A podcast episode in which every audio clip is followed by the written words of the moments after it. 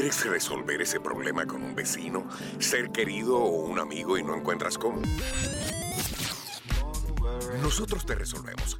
Conflicto familiar con Héctor Coca.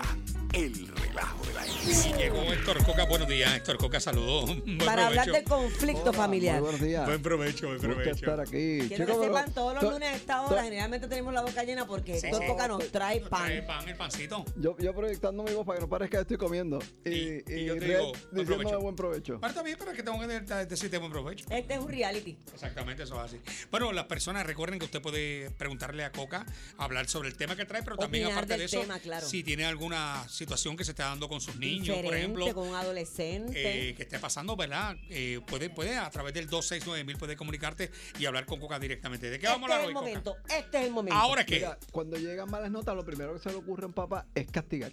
Castigar. La pregunta es, ¿el castigo funciona para subir notas? Mm, Buenísima pregunta Esa es la pregunta. buena.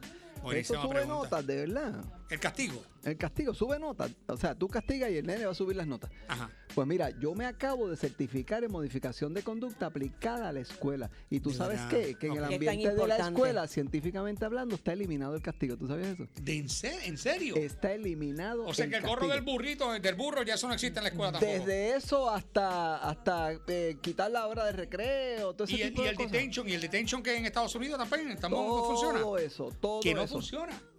¿Y Nada por de eso qué? funciona. Adiós, porque pero había funcionado. Ok, lo primero es que no, No había funcionado. nunca ha funcionado. Nosotros nos creemos que funciona. Adiós. Pero acuérdate que. Yo siempre pensé que Dios hizo la- el, el mundo en seis días y, y el séptimo descansó. Ahora, ahora todo cambió. Este, uh, según Coca, ya nada de lo que había funcionado funciona. Sí, pero tú sabes cuál es tu problema, ¿verdad? ¿Cuál? Estar buscando respuesta científica en la Biblia. Tú no buscas respuesta científica en la Biblia.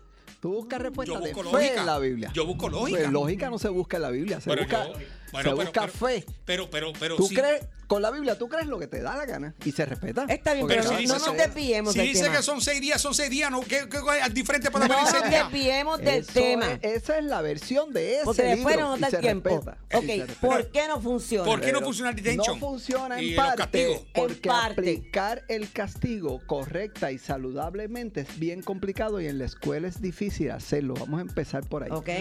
Y segundo, porque simple y sencillamente cuando lo llevas a los números, lo que tiende a aumentar notas es negociar y es premiar por lo que tú quieres que se logre, en vez de estar castigando para que se suba notas. Eso no tiene ningún sentido. Y si tú incentivas a tu hijo y no lo hace, ¿qué vas a hacer? Pues tú tienes que buscar entonces Mm. cuál es el problema, que ni él mismo lo entiende ni tú de lo que está sucediendo. Diablo, y Por ejemplo, doctorado en la el arroz, con, el arroz con fondillo que debe haber en esa casa por la tarde, desde Ajá. que se llega, Ajá. y la prisa con la que está ese papá y de los horarios y los ajoros, hasta un posible trastorno de aprendizaje o dificultad de aprendizaje que no se ha identificado. Pero si hay, hijos, hay hijos únicos que también tienen problemas y no hay ningún arroz con fondillo, como tú dices, Sí, este, Coca. eh, eh, le puede pasar a uno, le puede pasar a cinco hijos en la casa. El punto es que si en la casa no hay control, hay sobrecarga de estrés, hay tensión. Hay tensión porque hay alguien enfermo en la casa, hay tensión porque sencillamente la gente se grita y se maltrata. Porque el estilo de maltratar y dar puños en la mesa a la hora de estudiar es el estilo y eso pasa en más del 50% Claro, de claro, casas pasa. donde Sí, se, pasa, Estamos pasa. donde se Sí, estudia. Es a cantazo, es amenaza, es a- lo otro es el control de la tecnología, lo estamos teniendo. Ay, porque no sube las notas, no sube las notas. ¿Cuánto le mete a la tecnología? Bueno, él puede Oye, estar como way, dos horas diarias, tengo que de decir- verdad, con tengo que estudio decir- que tengo- hacer. O sea. Tengo que decir que vi eh, eh, Mm. una aplicación que creo que lo habían dicho aquí, pero no sabía que funcionaba tan bien. Ajá. Que la puedes programar del, del celular en donde tú controlas el tiempo que tu hijo está en el, en el teléfono. Y lo controlas desactivándole el teléfono. O sea, el niño ya no tiene acceso al teléfono, no, no funciona ni para hacer llamadas en ese tiempo está desactivado. en un horario en particular. Por ejemplo, eh, por la mañana, de la Cuando hora que comienza la escuela ya no tienen acceso. hasta las 3 de la tarde, Sí. luego le das un acceso como de una hora, media hora, y Ah. entonces hasta las 9 de la noche, después de las 9 de la noche, no tiene acceso al celular. O sea que aunque lo tenga al lado de él, Ah. no le funciona. Sí, sí, sí, está, está Y regulado. con todo y que lo tenga al lado de él, te tengo que decir que aún apagado y desconectado es una distracción. Es una distracción. Porque lo está viendo y Eh, lo estimula tú, como quiera. Tú Mira estás que está claro que O sea, hay ese que cuadro de al lado. está lleno y tú sabes que yo estoy Es para casi seguro. claro, eso lo sé yo.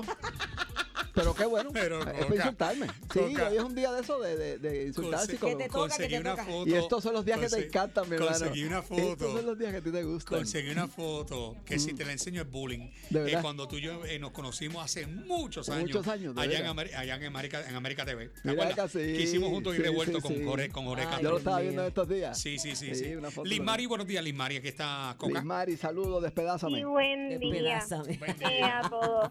¿Qué te Ya parece? No me lleva por el mismo tema que está hablando, Coca. ¿verdad? El psicólogo. El psicólogo, sí. Coco, Este, coco, yo tengo coco, un coca. problema. Sí, sí, yo tengo un problema bien grave con la nena, que en la escuela ella se porta, pero terrible, nivel terrible. La nena está en primer grado, ella no hace nada en la escuela si Ay, yo no mío. estoy. Ay, La Dios. maestra Si no estás. ha llegado a un nivel que me llora Ajá. para que yo me quede en el salón. Pero porque ¿cómo es si yo no estoy en posible? el salón, Pero que la Sí, maestra quiere que tú como madre te quedes en el salón. Imagínate si la nena no quiere Yo trabajar. he tenido como madre que quedarme en el salón, inclusive yo perdí mi trabajo por eso. Wow. Pues me llamaban de la escuela, me No. citaban, Pero que ¿sabes? no podían controlarla, que Mari, ella no... ¿Tú sabes, Nada. ¿Tú sabes Wow. cuál es en parte Problema. la esencia del problema? ¿Cuál es el problema? Que Ella. todos nos ¿Cuál? estamos ajustando a la disfunción de la niña. Ujú. Tú tienes que sencillamente irte y en esa escuela tiene que haber gente que tenga la destreza para bregar con eso. Y va a lucha los primeros días y la primera semana probablemente.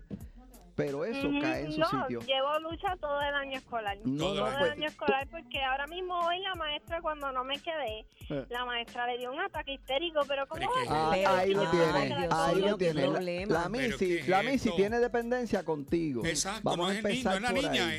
es la Sí, maestra. La maestra no tiene, no tiene recursos para bregar con la niña y está dependiendo de ti y la niña está prácticamente encontrando Qué alternativas barbaridad. para no tener que controlarse. Missy necesita orientación. ¿Tú sabes lo que yo haría, Liz Marie?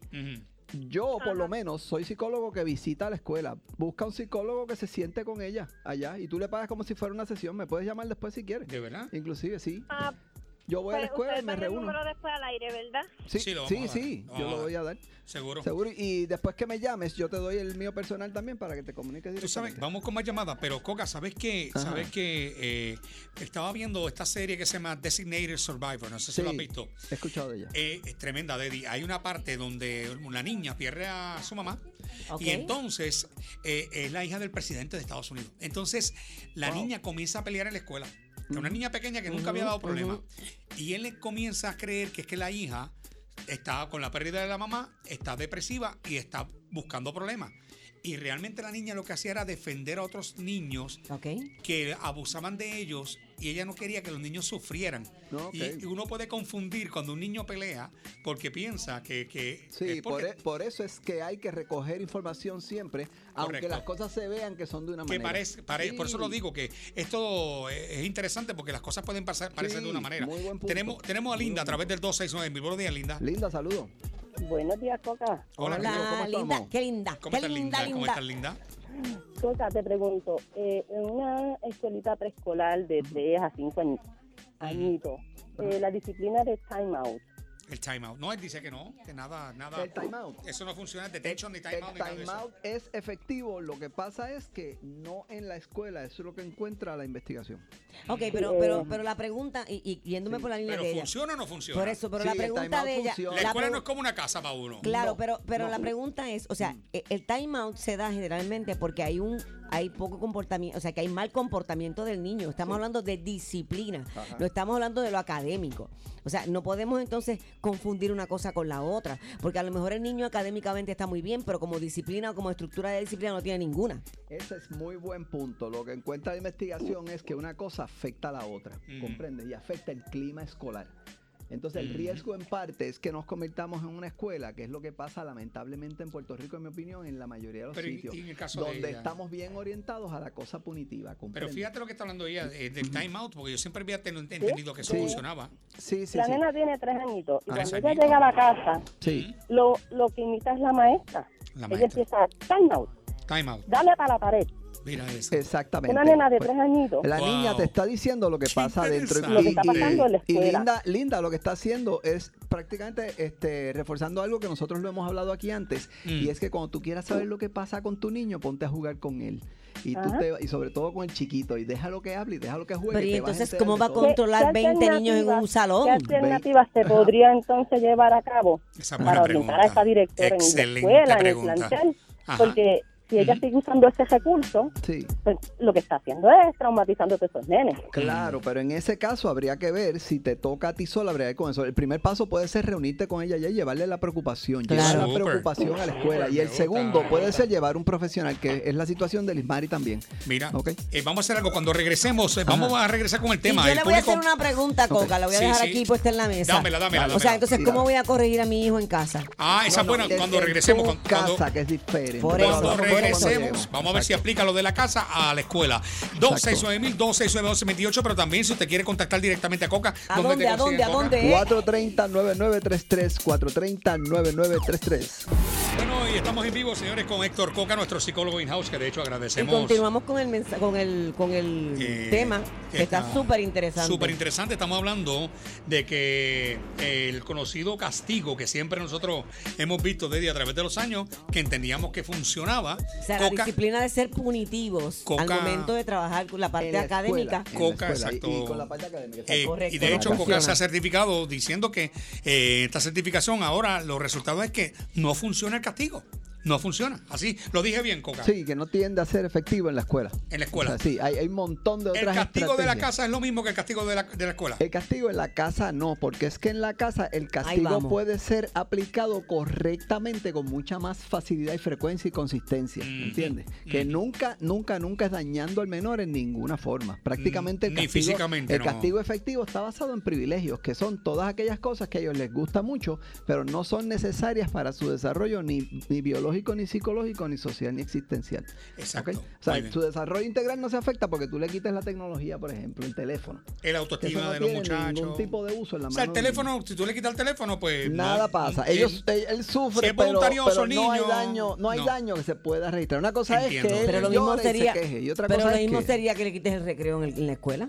El recreo no, porque el descanso es necesario. Es necesario. El recreo no. No Sí. está bien, tú Es puedes como dar- quitarle no, el pero es que deporte a los puedes- puede estar, estar puedes- sentado al lado tuyo, Yo no estoy de acuerdo con que los padres quiten deporte a los y niños. no es un ahí. error. ¿Ves? Que eso es un privilegio. Tú quitarle, tú quitarle deporte a un niño para mí es un error. Para mí.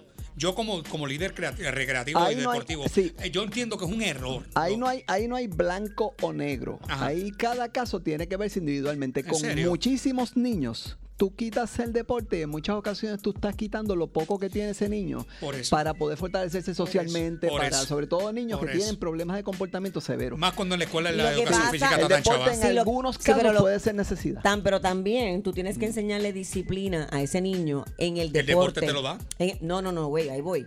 Hay muchos niños que, por ejemplo, se acuesta Mm. tarde para ir a jugar. Sí. Mm. ¿Ves? O no hacen las asignaciones o no cumplen a nivel académico, pero son excelentes como atletas. Mm. Entonces, cuando van a la universidad, eso repercute, porque no tienes la- las destrezas ad- adquiridas.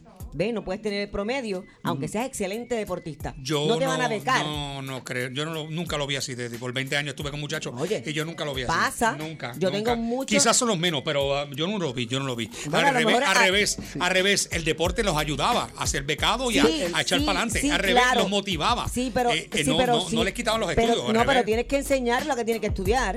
Porque hay muchos atletas que no les gusta estudiar Sí, Claro. y no ahí- quieren tener el promedio. Exacto. Lo- los dos tienen razón, es lo que pasa. Y, y ahí. Que hay que encontrar el punto medio. O sea, Claro. la escuela no se puede afectar. Punto. Muy bien. Tenemos a Manatí a Ahora, través el del- deporte es un recurso excelente para lograr muchísimas Excelente. cosas. Claro, muchísimas claro sí. cosas. Muchísimo. Manatí, buenos días. Manatí, está en el relajo de la X. Buenos días. Yo Buenos tengo días. dos niños. Dos Uno de niños. ellos tiene un problema bien fuerte y le encanta retar la autoridad la a nivel Mm. que él al guardia de la escuela le dio una pena. ¿Qué tú dices? Al director, le dio una pela. al director. Wow. Y lo que tiene son seis trapos de año. Y le da, y le da el guardia. Sí, ellos pretendían que yo renunciara para que me metiera a la escuela. Y yo hice una reunión con el director Pero- y yo pero- le dije, no, pero que ustedes me perdonan. Porque ellos en mi en casa no nos agreden a ninguno El segundo caso dos. de hoy que dicen que quieren que el, maest- el papá se quede en la escuela. Sí. Pero eso se puede, Sí, Coca. sí, eso es verdad. Lo están pidiendo los maestros. ¿Pero qué no es esto? quieren- No, No, pueden bregar con los los niños ya. la- no quieren, no quieren involucrarse con este tipo de niños porque ellos hablan de demanda. brutal. Mira, nosotros como padres, cuando tenemos niños como estos, Sí. tenemos que estar conscientes de que los niños tienen una condición. ¿Qué que hay que condición tiene, trabajar ¿qué con condición ella. tiene tu hijo? Mi nene, mi nene tiene déficit de atención con hiperactividad y comportamiento retante y agresivo. Y oposicional. bueno, a los mí me da la desafiante, me da- oposicional desafiante. a Y mí la, me y da la y pregunta, la que- pregunta. ajá. ¿tú, ¿Recibe tratamiento? Sí, él está recibiendo tratamiento. Lo que pasa es que nosotros tuvimos un accidente Mm. que fue bastante feo y mi niño tuvo muchas pérdidas en ese año. Y eso afectó más todavía. O sea que emocionalmente también está afectado por las pérdidas. Wow. Ahora, a mí me da la impresión cuando esta cosa es tan severa que Dios este niño mío. tiene tremendo lío dentro de su casa y tiene también un clima escolar terrible, terrible. Ay, o sea, una escuela mío. donde no se está sabiendo manejar su conducta y encima de eso el ambiente Si le da escolar el guardia es bien, es con bien 6 malo. años, ¿cómo será Sí. cuando tenga No 15? se En mi está manejando en mi casa adecuadamente. se en mi casa, un- de verdad, ese nene aquí no se escucha.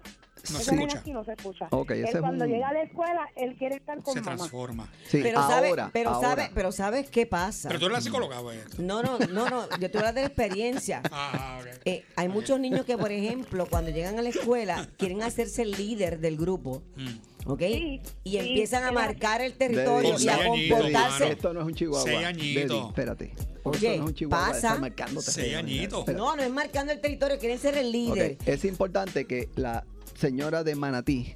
Manatí, Sí, correcto, señora Sí. de Manatí entienda que 70% de lo que es ese niño para su etapa de vida sale de adentro de esa casa, no es de la escuela, ¿ok? Qué fuerte, Dios mío. La escuela es un complemento aquí de, de- de manejo inadecuado, Ay, que entonces mantiene esos síntomas exacerbados, pero realmente este niño sale de adentro de esa casa. Y obviamente yo no tengo los detalles, eso habría que recogerlo en un documento de historia. Claro, claro. Pero o sea, pero lo, que tú quieres, lo que tú quieres decir es que lo que está demostrando el niño en la escuela es lo que es en la casa.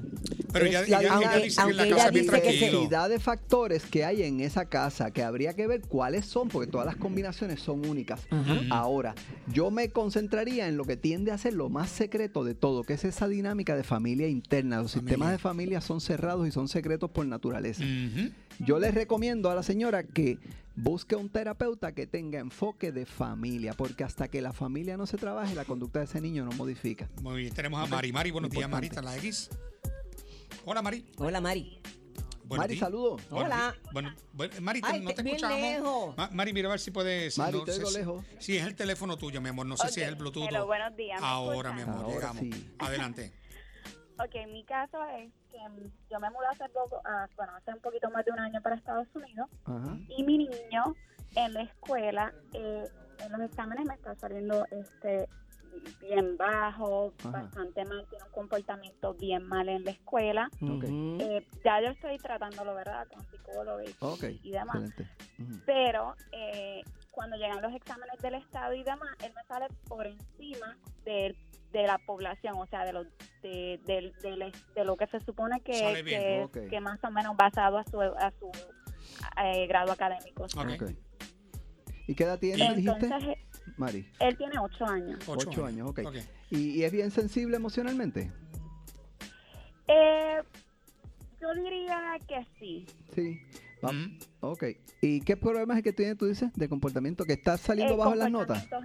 No sale eh, por encima, digo. comportamientos en el salón, no, como que no, no, le, no le presta tanto interés a la clase. Pero Ok. sale bien en, la- en la- en los Él te exámenes. dice, te dice que Sí. se aburre. Sí, a veces me dice, ay, estoy aburrido, eh, eso no... Mari, vamos, a- vamos a hacerle una psicométrica porque puede ser que tú tengas un niño excepcional intelectualmente. Claro. Suena como a eso. Sí. Y si ese y si ese SI, el coeficiente intelectual está sobre 125, tú vas a tener que tener training para poder bregar con mío. esa situación. Porque la gente se cree que un niño bien inteligente es como le dicen en inglés un gift, un regalo y ya la vida de él está hecha y se acabó el evento. Claro. Mira, eso es un riesgo tremendo. reto. También. Cuando tú Sí. no sabes manejarlo adecuadamente, Muchacho. Porque ese paquete de Mm. mucha inteligencia, inteligencia. viene con Ujú. mucha sensibilidad Eso así. emocional también. Lo que le afecta a un niño de una manera, a él le afecta doble. Bueno, Eh, mira, mira, y hay mira. unos riesgos Me da un poquito de miedo porque la primera iniciativa que el psicólogo me dijo fue, eh, este, me, me hablaron de déficit de atención. Pero Sí, eso es ahora. todo lo que A todo, todo es déficit de atención todo hoy día. brinca es un sapo ahora. Ahora Sí. todo es déficit. Yo no entiendo ahora esto es esto. déficit de atención. Mira, mira, Ah. Mar- este, Mari, lo que Mm. pasa también es que los síntomas de trauma emocional son bien parecidos a los de déficit de atención. Y si adentro de tu casa están Mm, habiendo interesante unas eso. tensiones grandes o este niño ha sido víctima de maltrato de alguna manera y nosotros no lo sabemos o quizás tú misma lo desconoces, ¿comprendes? Ok, ok. Tendrías que ver hasta quién te lo está cuidando. Ay, Dios mío. Este niño te va a presentar unos síntomas que se pueden confundir con eso que llaman Oye, déficit Coca. de atención, que hay libros completos cuestionando ahora mismo Sí, eh, vamos a la última llamada, pero la existencia eh, de este diagnóstico. para una Ajá. próxima ocasión traernos algún tema de aquellos padres que tienen niños eh, con un coeficiente, como tú dices, eh, excepcional Ajá. o por encima del promedio, cómo lo deben ¿Cómo bregar manejar. con eso? Sí. Linda, buenos días. Linda hasta la X. Gracias, buenos días. Buenos días. Hola, mi linda. situación es parecido a unos cuantos que ya he escuchado, pero Ajá. este tengo a mi nieto y vive en mi casa con mi hija. Y está en primer grado, tiene muy buenas notas, es de 100, 98, 97, Ujú. pero le dijeron a su mamá que pues no va a estar en los honores, ni alto ni Ay, honor Dios mío. Debido a su conducta. A la conducta. Ah, Y su conducta, ¿qué te puedo decir? Pues es desinquieto, eh, a veces se pasa bailando en el salón, no pone mucha atención a cuando explican algo, pero tiene yo- las muy buenas notas. Yo esa, yo Ah. esa parte no la puedo entender. Por, por qué tú, o sea, si este niño saca en sus exámenes el máximo, Mm. ¿cómo tú le vas a, por conducta, le vas a quitar de la nota? Digo, puede Bueno. ser, afecta la nota y La La sabemos nota que es parte sí. de- de- Afecta, pero sí, ¿cuánto le afecta conducta. que este niño, teniendo unas notas excelentes, no pueda Mm. estar en el cuadro de honor? Yo, e- ese es el tipo de cosas que te muestra la litera- literatura que no es efectiva. Al revés, yo lo Mm. entraría al cuadro de honor, le daría unos reconocimientos, pero si él no tiene la capacidad de tener unas actividades particulares porque no sabe comportarse, él sencillamente por consecuencia natural no las tiene. Cuando yo te digo a ti que no se castigue, es que no se apliquen cosas aversivas directamente. Pero tú, Pero tú hemos puedes... hecho pensando en, en que pues a lo mejor un castigo, pues entonces él piensa en eso y se Sí, comporta mejor. Pero quizás tú puedes crear un comité particular al que él quiere, al que él quiere pertenecer y solamente con esfuerzo se llega ahí.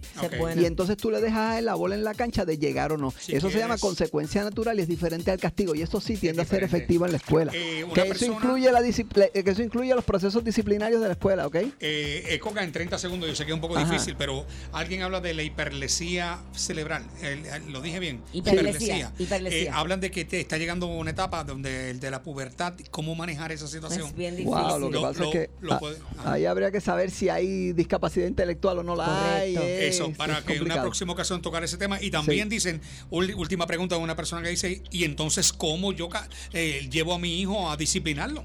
Sí, haciendo el resto de los cambios que no estás tomando en cuenta que hay que hacer en tu casa. Y para eso necesitas a un profesional porque tú no vas a ser capaz de identificarlos tú solo. O sea ¿comprendes? que tú lo que me quieres decir, al final del camino lo que estás queriendo decir es que no se debe disciplinar en, en la escuela si el niño está debe- disciplinado no, no de- realmente que de no- forma correcta en la casa. Que no debes estar brincando a quitar privilegios y a estar regañando y a estar cantaleciendo cuando tú no sabes los factores que están afectando. Ya y yo esos lo los sé. tenemos que buscar. Ese Ya es mi yo punto. no sé, ya yo no sé ni cómo ni qué hacer en mi vida.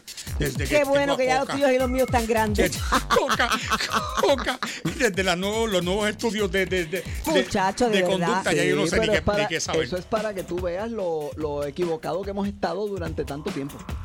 Pero lo importante es sencillamente integrar la información nueva y seguir progresando. ¿Cómo nos vamos a quedar en lo mismo? Si tú quieres contactar a Coca directamente, ¿dónde te ¿A dónde, consiguen? Yo estoy en el eh? 430-9933. Ay, madre. 430-9933. Y en hector.coca.yahoo, yahoo.com. No seas envidioso. Richard, que tienen miedo que te quite los quisos. Si fueran superhéroes, sería Aquaman y Mary Poppins. Teddy Red en el relajo de la X.